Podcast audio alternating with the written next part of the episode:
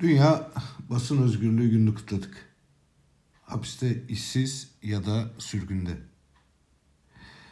Özgürlük de özgürlük arayışı da eski bir hikaye.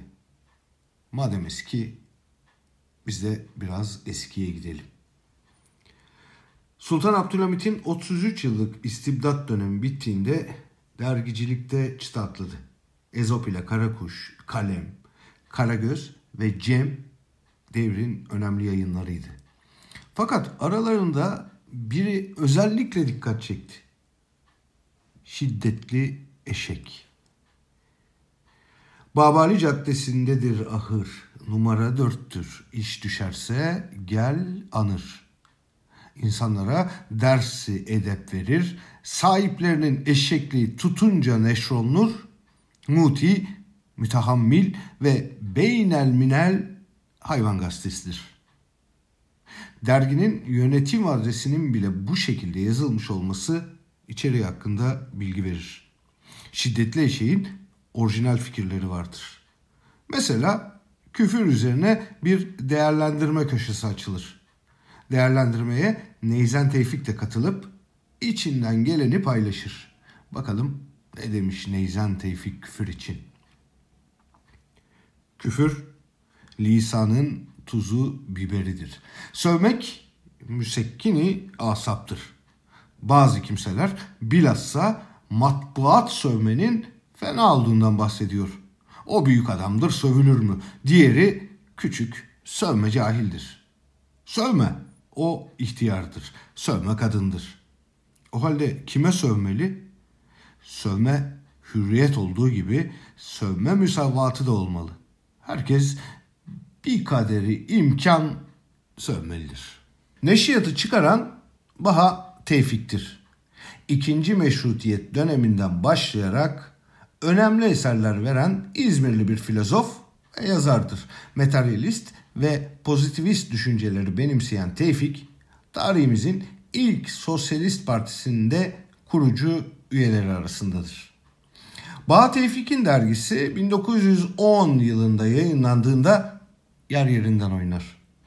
Şiddetli eşek, meşrutiyetin ilanıyla birlikte oluşan hürriyet ve ifade serbestliği gibi kavramların da ötesindedir.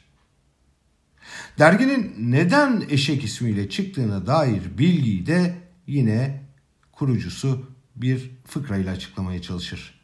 Adamın biri çıkıp bir oğlum olursa ismini eşek koyacağım der. Arkadaşı tuhaf şey der. Dünyada bu kadar isim varken eşeğe ne lüzum var? Adam elbette lüzum var diye karşılık verir. Çünkü bu memlekette en büyük adam olmak için eşek olmaktan başka çare yok. O dönemde ayı, eşek, katır, sıpa ya da deve gibi türlü mahlukatla birlikte bal kabağı, hıyar, karpuz benzeri zerzevat isimlerinde bir yayın organında kullanılması matbuat müdürlüğünce yasaklanmıştır. Şiddetli eşek ekibi bu sorunun üstesinden kurnazlıkla gelir. İmtiyaz sahibi Fuat Samih, Arap harflerinin üzerine şedde işareti koymadan müdürlüğe başvurur.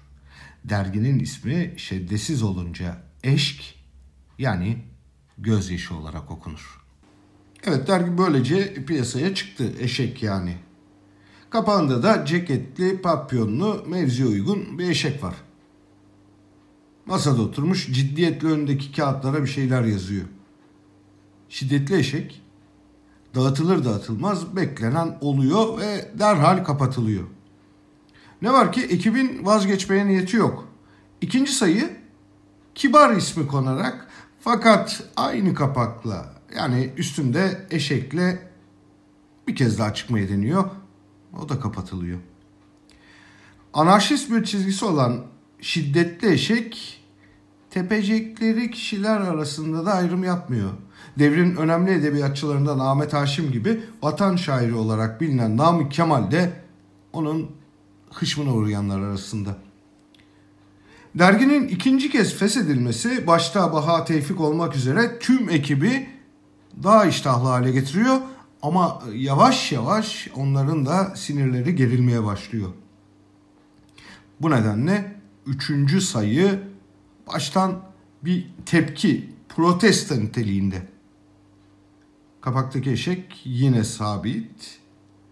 Fakat neşriyata bu kez daha değişik bir isim veriliyor.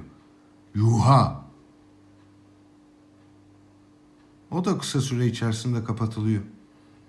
Ama e, eşekçiler durmuyor. Son bir hamle yapma niyetleri var.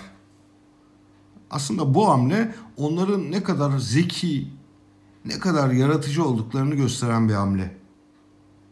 Kapaktaki eşek masa arkasına gizlenmiş.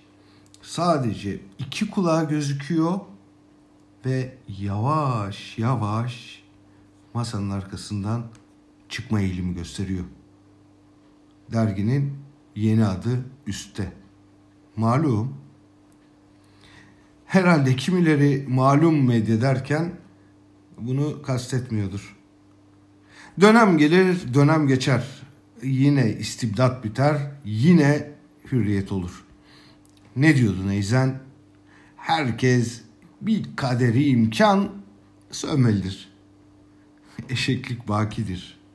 Eşeklik iyidir.